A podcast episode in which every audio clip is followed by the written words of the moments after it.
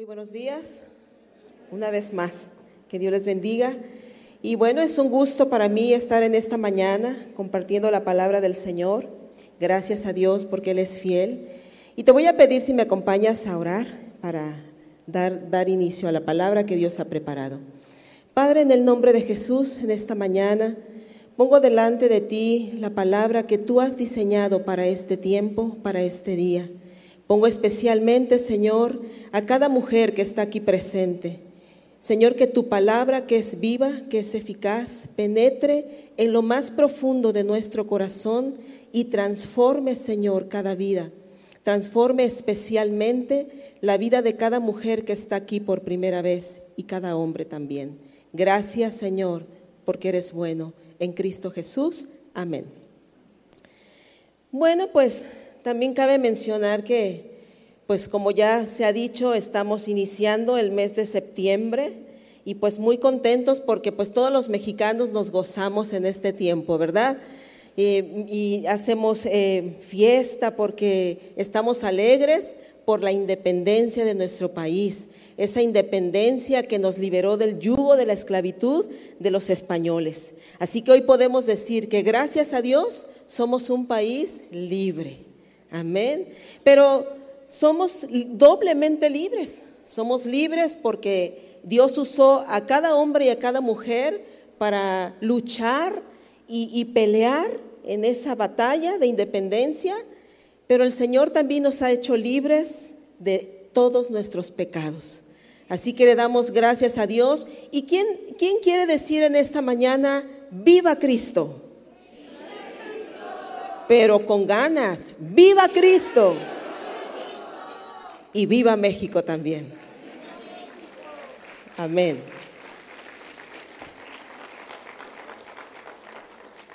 Y bueno, pues el tema de hoy se llama La verdad que te hace libre. Y la definición de libre en el diccionario significa que tiene facultad para obrar o no obrar que no es esclavo, que no está preso. Existen varios tipos de libertad. Libertad nacional, libertad de pensamiento, libertad financiera, política, libertad de expresión, libertad para amar, libertad para elegir, etcétera, etcétera. Si te pregunto en esta mañana, ¿te consideras una mujer libre? Lo más seguro es que tú me digas sí, o que la mayoría diga, sí, yo soy una mujer libre, voy a donde quiero, hago lo que quiero, como lo que quiero, vivo como quiero y me visto como quiero. Soy libre. Sin embargo, la realidad es que ninguna persona es libre a menos que tenga una libertad interior. ¿Qué es lo que hace a una persona ser esclava? El pecado. Eso es lo que hace a una persona ser esclava. El pecado y estar separadas de la única fuente que, nos puede dar libertad, que es el Señor Jesucristo. Pecado es todo aquello que nos lleva a hacer lo que bien nos parece, todo aquello a, nuestro propio parecer, a, nuestro propio criterio, es lo que nos hace estar alejadas de la voluntad de Dios. Y puede ser que tú seas libre físicamente, pero vivir esclavizada en muchos aspectos emocionales de tu vida. Por ejemplo, al trabajo, a las redes sociales, a las, a las compras, a la pornografía, al sexo, al adulterio, a una, a una relación homosexual y a, a todo aquello que no agrada a Dios. Aunque todo esto aparente tener una vida felizmente libre. Muchos dicen, pues es que Dios es amor. Y si Dios es amor, Dios me entiende. Dios me comprende. Por eso, si yo ya no amo a mi esposo, ¿qué tiene de malo que yo pueda amar a otra mujer? Si ella me ama, si ella me entiende, si ella me comprende y me hace feliz. Pero fíjate bien que aunque esto esté grabado en el corazón de una persona, eso es una fantasía que terminará esclavizando su vida. La Biblia dice en Juan 8:34 que todo el que peca es esclavo del pecado. Y la palabra esclavo significa, según el diccionario, persona que carece de libertad por estar bajo el dominio de otra, sometido rigurosamente o fuertemente a un deber, pasión, afecto, vicio. En la guerra civil de los Estados Unidos, las personas de color fueron declaradas libres, pero muchas de ellas, al no saber qué hacer con su libertad, decidieron continuar viviendo como esclavas, eh, sometidas todavía a, a los amos que los habían comprado, porque no sabían ellas usar su libertad. Eran libres, pero voluntariamente seguían siendo esclavas. ¿Cuántas veces, cansada de vivir a tu manera, en tu propio entendimiento, tú has dicho, ahora sí voy a cambiar. Ahora sí propongo, me dispongo a cambiar, pero no sé cómo hacerlo. No sé cómo cambiar. Estoy cansada de esta vida, quiero dejar esa relación de adulterio, quiero dejar esa relación homosexual, quiero dejar las mentiras, quiero dejar todo eso que me frustra, que me amarga, el alcohol, las drogas. Estoy harta de esa vida. Porque estoy destruyendo mi propia vida y estoy destruyendo a mi familia también. Y sabes, creo que eso es bueno, el querer cambiar. Son buenas intenciones y puede ser que lo logres por un tiempo, pero vuelves al mismo camino. Porque en nuestras fuerzas es imposible cambiar, aunque lo, intentemos. Por más que intentemos, por más que nos esforcemos, por más que anhelemos cambiar, en nuestras fuerzas no podemos cambiar, a menos que Dios intervenga en nuestra vida. Y sabes, puede haber cambios de la voluntad, cambios temporales a través de grupos de autoayuda o porque tú has firmemente dispuesto cambiar y te lo has propuesto. Y probablemente has tenido algunos pequeños cambios, pero en el interior seguir siendo esclava y presa de tus emociones y de tus decisiones. Jesús dijo, porque separados de mí no pueden hacer nada. Así que en esta mañana yo quiero hablarte de una libertad permanente de una libertad que es para vida eterna y nadie ni nada te la puede quitar, la cual, esa libertad, tú también eres libre de elegir. En el Evangelio de Juan, capítulo 8, 31 al 36, en la nueva traducción viviente dice, Jesús se dirigió entonces a los judíos que habían creído en él y les dijo, si se mantienen fieles a mis enseñanzas, serán realmente mis discípulos y conocerán la verdad y la verdad los hará libres. Nosotros somos descendientes de Abraham, le contestaron, y nunca hemos sido esclavos de nadie. ¿Cómo puedes decir que seremos liberados? Ciertamente les aseguro que todo el que peca es esclavo del pecado, respondió Jesús. Ahora bien, el esclavo no se queda para siempre en la familia, pero el hijo sí se queda en ella para siempre. Así que si el hijo los libera, serán ustedes verdaderamente libres. La pregunta es, bueno, ¿libres de qué? Libres de la esclavitud del pecado, como lo acabamos de leer.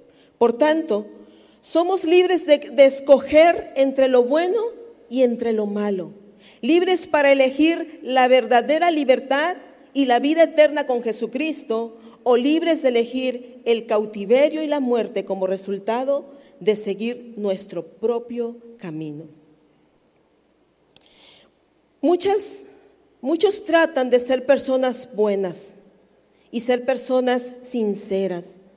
Hacen lo correcto, viven en algunos aspectos moralmente bien Tal vez tú digas, pues es que yo soy una buena mujer. Yo me considero una buena persona. No le hago mal a nadie, amo a mi esposo, amo a mis hijos. Em, no tengo necesidad, al contrario, ayudo al necesitado. Pero Jesús dice que la única manera de llevar una buena vida de verdad es permanecer cerca de Él. La Biblia dice en Romanos 3:10, como está escrito, no hay justo ni aun uno, no hay quien entienda, no hay quien busque a Dios, todos se desviaron, a una se hicieron inútiles, no hay quien haga lo bueno, no hay ni siquiera uno. Y no hay justo significa que nadie es inocente que no hay persona que haya ganado el estar bien con Dios por sí misma. Pero sabes, Dios a través de su Hijo Jesucristo nos libera del pecado y nos ofrece perdón si creemos en Él de todo nuestro corazón. La buena noticia también es que cuando nos arrepentimos de nuestro pecado y se lo confesamos al Señor Jesucristo, Él nos hace libres. Y entonces sí, por la intervención del Señor, podemos dejar ese pecado que antes no podíamos. Podemos dejar ese pecado que decíamos, es que ya me cansé, pero no sé cómo. Cuando Cristo interviene, podemos dejar ese pecado que antes no podíamos. Y entonces pasamos de la esclavitud del pecado a la libertad de nuestra alma. Pasamos de muerte a vida y a la seguridad de una eternidad con Cristo. Esa libertad es la que Jesucristo ofrece para todo aquel que cree en Él.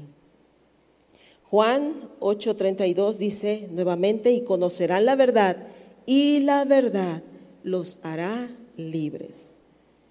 Romanos 6:23, en la nueva traducción viviente, dice, pues la paga que deja el pecado es la muerte pero el regalo que Dios da es la vida eterna por medio de Cristo Jesús, Señor, nuestro Señor. Jesús nos muestra que para vivir una libertad plena solo es a través de Él. Y solo a través de Él podemos superar todas las formas de esclavitud que nos impiden cambiar. Aún esas formas que a nuestro parecer creemos son las correctas. El mundo siempre te va a decir, mira, tú puedes hacer lo que tú quieras. Tú eres libre. Tú eres dueña de tu vida. Eres dueña de tu cuerpo. Haz con tu cuerpo lo que tú quieras. ¿Quién te lo puede prohibir? Si tú eres una mujer, pero si te sientes hombre, cámbiate, vístete como hombre porque entonces serás feliz. Sal del closet. Y eso te dará libertad, te dará la felicidad. Sin embargo, son ideas, pensamientos humanos. No importa que el hombre con el que tú andas sea casado. Al contrario, exígele que deje a su esposa, porque él a quien ama es a ti. ¿Sabes qué tiene de malo que tú andes con un joven de 20 años si tú tienes 40 o tienes 50? Vive la vida, disfruta la vida, disfruta tu sexualidad porque estás en la plenitud de la vida. Así que si es necesario que tú dejes a tu esposo, a tus hijos, déjalo para que tú seas feliz. Nunca es tarde para encontrar el amor. Pensamientos humanos.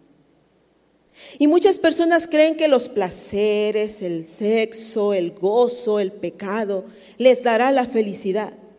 Y puede ser que así sea por algún tiempo, pero al final solo habrá tristeza, soledad y destrucción para su vida porque esos son los parámetros del mundo, son los parámetros humanos.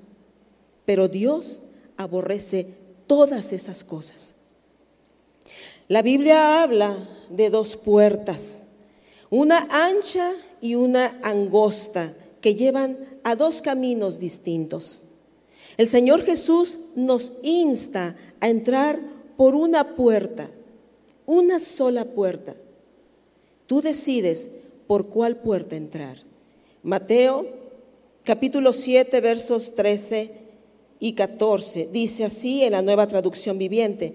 Dice, entren por la puerta estrecha, porque es ancha la puerta y espacioso el camino que conduce a la destrucción y muchos entran por ella. Pero estrecha es la puerta y angosto el camino que conduce a la vida y son pocos los que la encuentran. Y esta misma cita te la quiero leer en otra traducción que es la nueva traducción viviente. Y lo dice así. Solo puedes entrar en el reino de Dios a través de la puerta angosta. La carretera al infierno es amplia y la puerta es ancha para los muchos que escogen ese camino.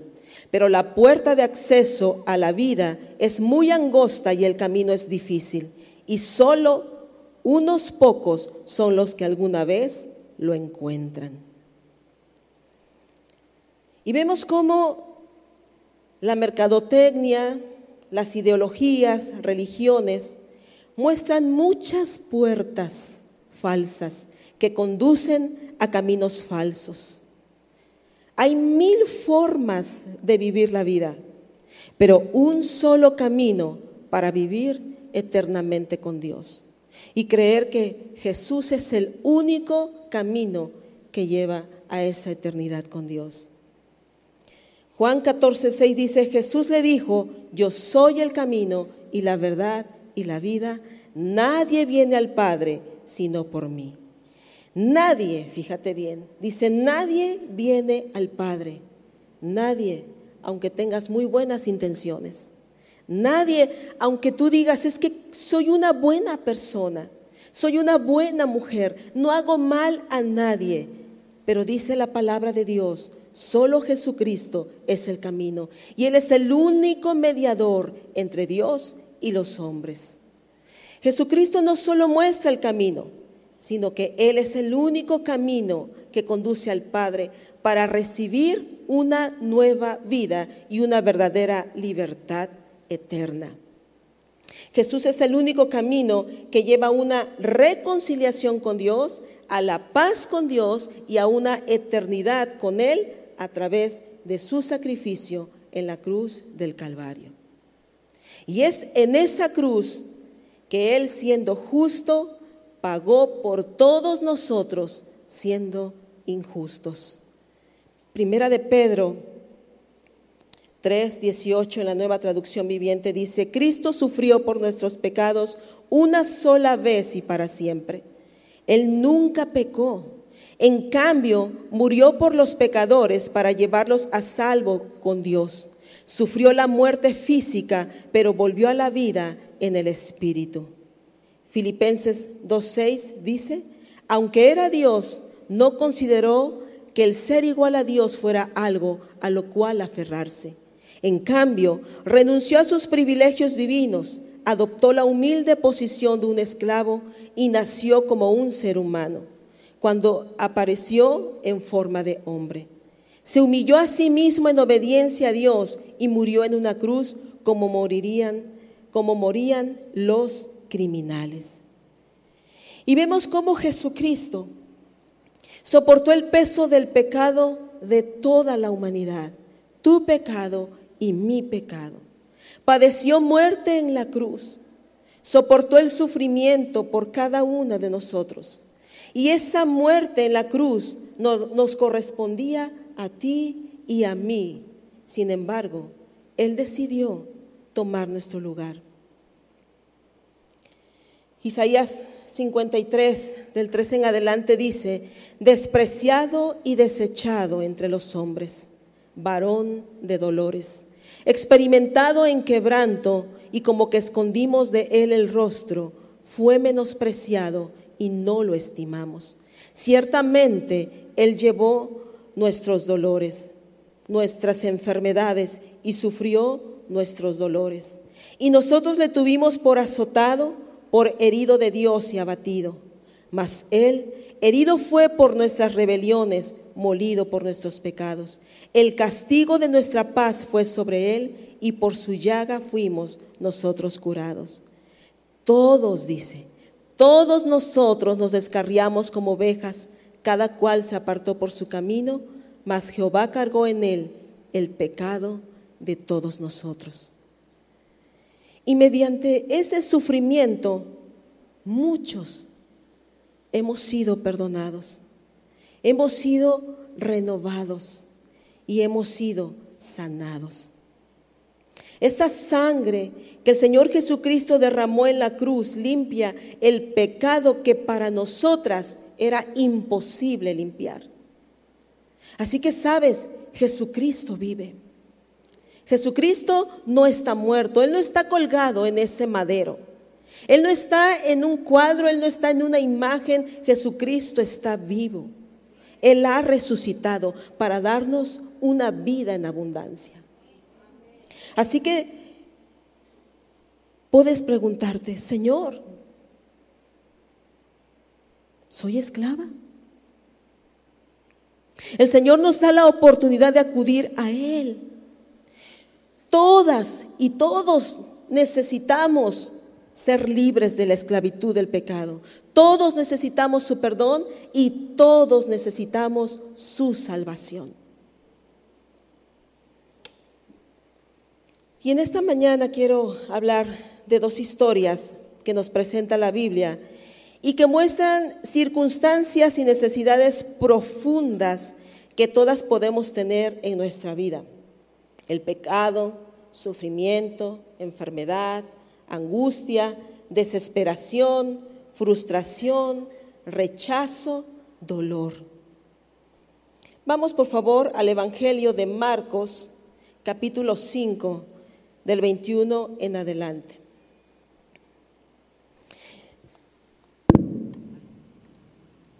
Permíteme, por favor.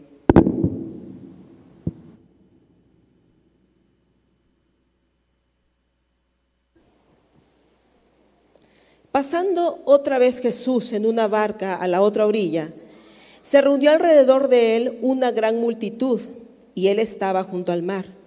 Y vino uno de los principales de la sinagoga llamado Jairo, y luego que le vio se postró a sus pies y le rogaba mucho diciendo, mi hija está agonizando, ven y pon las manos sobre ella para que sea salva y vivirá. Fue pues con él y le seguía una gran multitud y le apretaban. Pero una mujer que desde hacía 12 años padecía de flujo de sangre y había sufrido mucho de muchos médicos y gastado todo lo que tenía y nada había aprovechado, antes le iba peor. Cuando oyó hablar de Jesús, vino por detrás entre la multitud y tocó su manto, porque decía, si tocare tan solamente su manto, seré salva. Y enseguida la fuente de su sangre se secó y sintió en el cuerpo que estaba sana de aquel azote. Luego Jesús, conociendo en sí mismo el poder que había salido de él, volviéndose a la multitud, dijo, ¿quién ha tocado mis vestidos?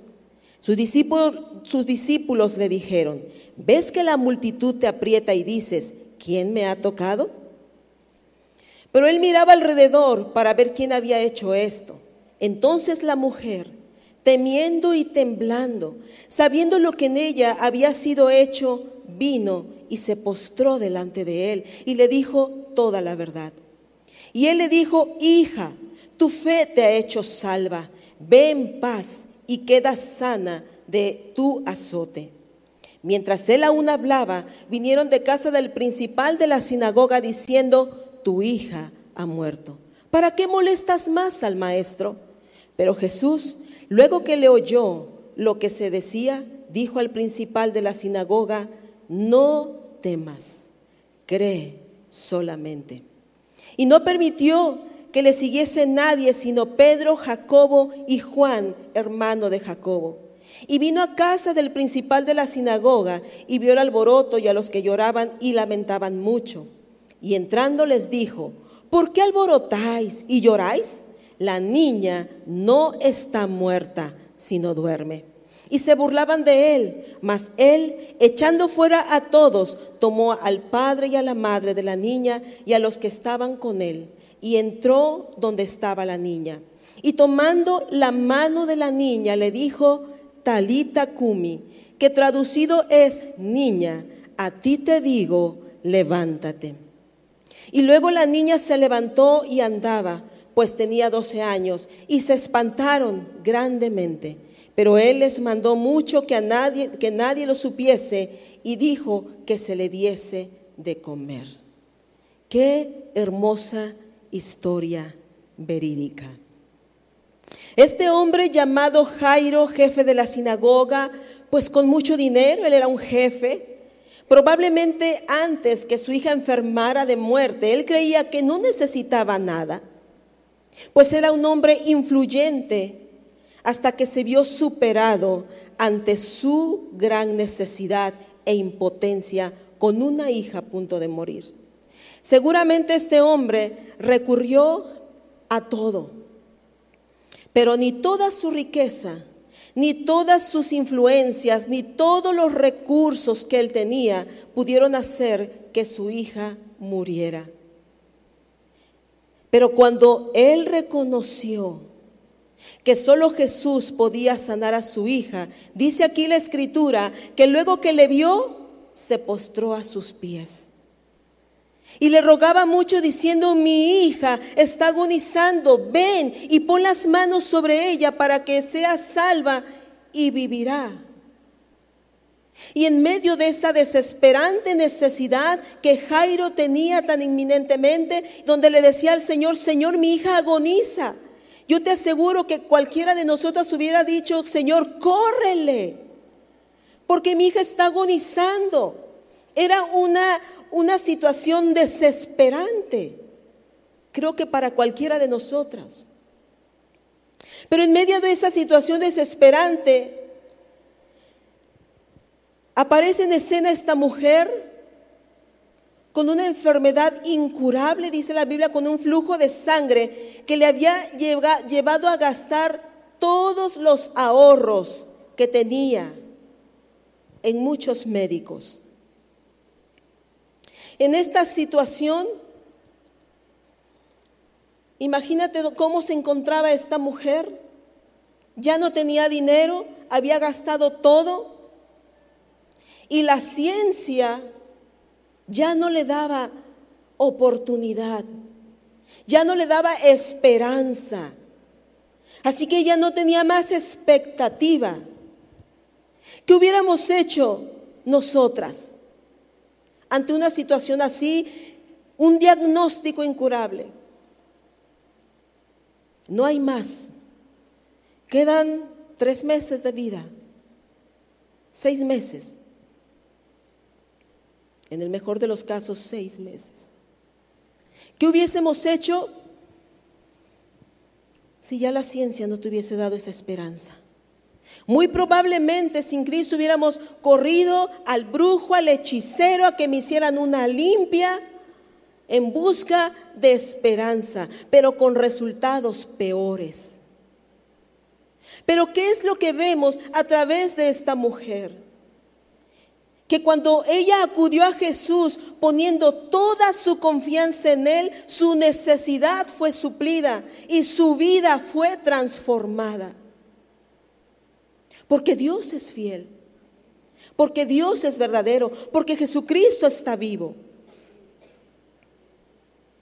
Esta mujer decía, si tocare tan solamente el borde de su manto, seré salva. Ella tocó a Jesús con fe y sanó. Pero lo que ella no sabía es que ese encuentro que ella tendría con Jesús no solo la sanaría, sino que le dio salvación y le dio vida eterna.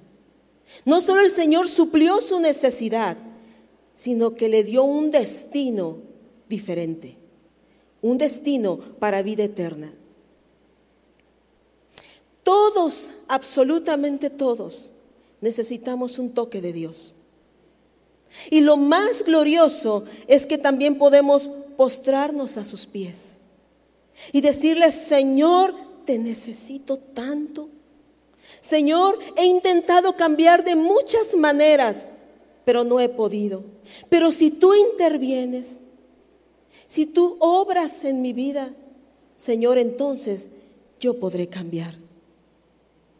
Y sabes, esta historia no nos dice que siempre seremos sanadas, porque estamos en un cuerpo de carne sujeto a cambios. Una gripe puede ser que hasta una gripe se complique. El COVID, ¿no? Un infarto fulminante y nos fuimos, ¿no? Más bien esta historia nos enseña que en Cristo tenemos esperanza en todos los aspectos, físicos y espirituales. En Cristo tenemos ese glorioso regalo de la salvación, aunque el cuerpo esté enfermo. Y puede ser que sanes o no, pero lo que el Señor te garantiza es una vida eterna si tú crees en Él. Si tú crees que Él murió en la cruz del Calvario y derramó su sangre por ti y por mí, si crees que resucitó y está vivo. Y mira, el cuerpo es importante, por supuesto que es importante y hay que cuidar el cuerpo. Porque ¿quién quiere vivir enfermo? Pues nadie, nadie queremos vivir enfermos. Si el cuerpo no fuera importante para Jesús, Él no hubiera sanado a esa mujer y no hubiese resucitado a la niña, sabiendo que un día iba a morir y que de todas maneras el cuerpo se iba a seguir enfermando. Claro que es importante el cuerpo. Pero lo más importante es el alma y tu espíritu. ¿A dónde vas a ir cuando mueras? Eso es lo más importante. ¿Dónde y con quién viviremos por la eternidad? Es lo más importante. Así que, ¿habrá algo más importante que tu alma? ¿Habrá algo más importante que tu destino? Mateo 16, 26 en la nueva traducción viviente dice, ¿y qué beneficio obtienes si ganas el mundo entero? Pero pierdes tu propia alma? ¿Hay algo que valga más que tu alma? Por supuesto que no. Nada. Porque sabes, aún si te operas toda y te cambias y te transformas y, puedes quedar en la plancha. ¿No? No lo sabemos. O puede ser que la libraste y tienes un cuerpazo y te cambiaron la cara y, ya no eres este Margarita, ahora, er, ahora eres Margot. ¿No? Y qué bueno, a lo mejor por un tiempo vas a disfrutar tu aspecto. Pero que cuando tengas que dar cuentas al Señor, cuando un día digas, hasta aquí llegaste. Así que muy probablemente te identificas con esta historia de Jairo y la mujer con flujo de sangre. En diferentes áreas puede ser. Un diagnóstico no favorable, una enfermedad como el cáncer, por ejemplo, que está al máximo en este tiempo. Un hijo agonizando, probablemente está enfermo de algo, a punto de morir. Un esposo alcohólico, tu propia adicción, una relación homosexual, una relación de adulterio, depresión, ansiedad, y muy probablemente tú no encuentras la salida. Tal vez tú digas, sí, sí, todo esto lo entiendo. Todo entiendo que debo cambiar, sí, pero ¿cómo? ¿Cómo puedo cambiar? Tal vez tú te preguntes, ¿cómo le hago? ¿Sabes? Es que Tú no necesitas cambiar para acercarte a Jesús. Al contrario, porque no puedes cambiar, necesitas acercarte a Jesús para que entonces Él te ayude a cambiar. Pídele perdón al Señor por tus pecados y entrégale a Él tus cargas. Jesús te dice en Mateo 11, 28, venid a mí todos los que están trabajados y cargados, y yo, dice el Señor, solo yo los haré descansar. Y mira, la palabra trabajados se refiere a un agotamiento físico y mental. Y esto precisamente se puede derivar en depresión, estrés, ansiedad, que también es una enfermedad que en este tiempo está al por mayor. Todo esto de la depresión, estrés, ansiedad, te hace creer que no tienes esperanza. Te hace renunciar y decir, es que no puedo más y te hace pensar que te estás volviendo loca. Por lo mismo, quieres morirte porque no encuentras la salida. La ansiedad y la depresión te conducen a pensamientos constantes, mentirosos de suicidio. Y de esa manera te hace creer que con el suicidio se te va a acabar el sufrimiento, se te van a acabar los problemas, pero no es así. El suicidio en realidad es una puerta que solo te lleva a un camino de esclavitud eterna. Después del suicidio, lo único que te espera es el infierno, el sufrimiento y el dolor permanente sin esperanza. Romanos 6:23 en la nueva traducción viviente dice, pues la paga que deja el pecado es la muerte. Pero el regalo que Dios da es la vida eterna por medio de Jesucristo, por medio de Cristo Jesús, Señor, nuestro Señor. Y la palabra cargados, porque dice, dice, dice la escritura, vengan a mí los que están trabajados y los que están cargados. La palabra cargado se refiere a uno que lleva un peso grande encima, que no puede quitarse por sí mismo. Una carga que ni tú ni nadie podemos llevar. Bueno, Jesús promete ese descanso de todas esas cosas. Descanso de la ansiedad, de la depresión, incertidumbre, temor, adulterio, homosexualidad y todo aquello que el pecado hace que te conviertas en esclava. Lo que Jesús te ofrece es un descanso permanente, aunque aún no entregues el equipo. Un descanso permanente en vida, porque todos los días podemos correr a Él por ese descanso y poner nuestras cargas delante de Él. El Señor nos ofrece una libertad verdadera. Esa es la libertad que nos libera de la esclavitud del pecado. Así que yo te puedo decir, arrepiéntete, mujer. Arrepiéntete de tus pecados, porque la Biblia dice que el que encubre sus pecados no prosperará, mas el que los confiesa y se aparta alcanzará misericordia. Juan 3:16 dice, porque de tal manera amó Dios al mundo, que ha dado a su Hijo unigénito, para que todo aquel que en él cree no se pierda, mas tenga vida eterna. Así que solo el que tiene, eh, solo Jesús es el que tiene poder para restaurar y para volver a su estado normal cualquier tormenta que tú estés experimentando, por fuerte, por dura, por difícil que parezca. Y puede ser divorcio, puede ser enfermedad, porque también la palabra dice que en el mundo vamos a experimentar aflicción, pero dice, no temas, yo he vencido al mundo. Puede ser que estés viviendo aflicción, pero el Señor dice que en medio de esa aflicción, Él va a estar contigo, sosteniéndote, sustentándote, ayudándote, tomándote de la mano para que puedas seguir adelante, porque tenemos la esperanza eterna. Este cuerpo día a día se desgasta, pero tenemos la esperanza eterna, que allá no habrá enfermedad, no habrá dolor, no habrá tristeza, no habrá depresión, no habrá estrés, no habrá angustia, ansiedad, sino una vida perfecta en Él. Eso es lo que nos espera. Dios tiene el poder sobre toda circunstancia y sobre toda enfermedad.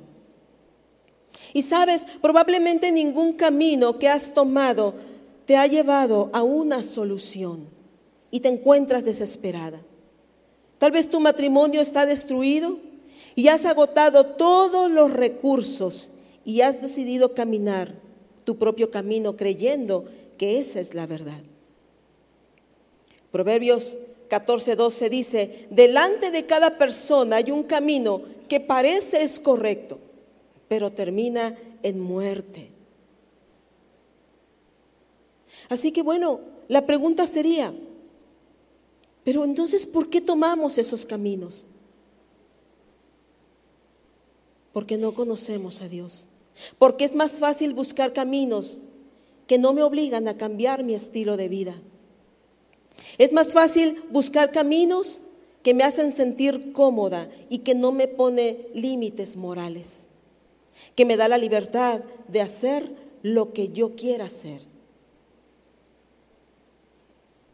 Generalmente se piensa que el pecado es gozo, satisfacción, alegría, placer.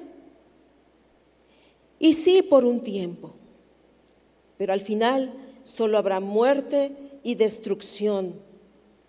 Porque el resultado del pecado siempre es dolor.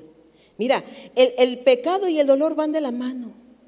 Son dos compañeritos que caminan juntos. Pecado y dolor. Así que sabes, no tomes el infierno a la ligera como un cuento o una fantasía de gente loca. Están locos. Eso no es verdad. El muerto al pozo y el vivo al gozo. Y no es así. Todos un día vamos a dar cuenta a Dios delante de Él. Tú no sabes cuánto tiempo te queda de vida. Tú no sabes si son unas horas, unos días, unas semanas, un tiempo, años puede ser. Nadie sabemos cuánto nos queda de vida. Pero eso sí, ten por seguro que llegará. Ese día va a llegar. Así que mujer, en esta mañana tu fe en Jesucristo puede hacerte salva. Cree en el Señor Jesucristo. Jesús le dijo a Jairo cuando vinieron a decirle que su hija había muerto, no temas, cree solamente. Y, dice aquí la palabra en Marcos 5:41, y tomando la niña de la mano le dijo, Talita Kumi, que traducido es niña, a ti te digo, levántate. Bueno, pues así como Jesús le dijo a esta niña,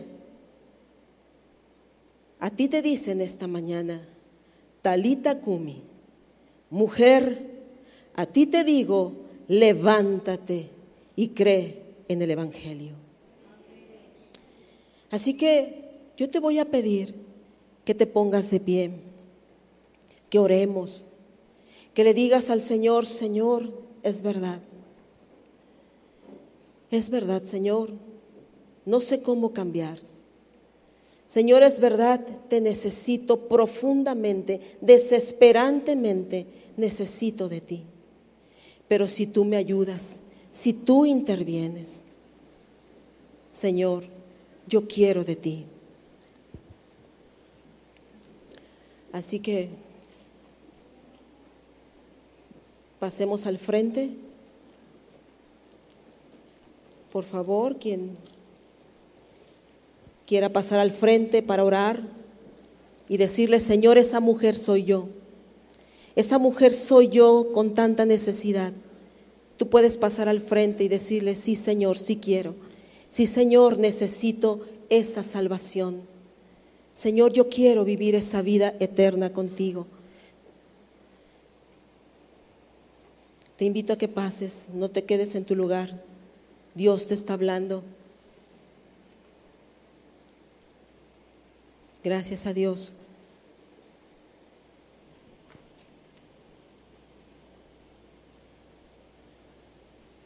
Vamos a orar. Cierra tus ojos, levanta tus manos y vamos a orar, vamos a decirle, Señor Jesús, en esta mañana te pido perdón por todos mis pecados. Reconozco que he caminado mis propios caminos y me he equivocado. Soy esclava del pecado, Señor. Pero también sé que si tú me liberas en esta mañana, conoceré tu verdad y tu verdad me hará libre. Señor, te confieso mi pecado. Y confiésale tu pecado al Señor ahí, mujer. Cualquier pecado que sea, no importa, no importa el pecado, el Señor te perdona tu pecado. Dile, Señor, me arrepiento.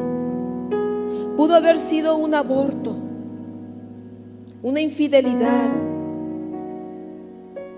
cualquier situación. El Señor te dice, levántate, te perdono. Así que dile, Señor, en esta mañana creo que tú moriste en esa cruz del Calvario. Creo que tú derramaste tu sangre por mí. Señor, acepto tu perdón y tu salvación. Gracias, Señor, por esa libertad a la cual tú me llamas en esta mañana. Quiero vivir para ti todos los días de mi vida. Y quiero llevar esta buena noticia a mi familia. Gracias Señor por tu perdón y por tu salvación. En el nombre de Jesús. Amén.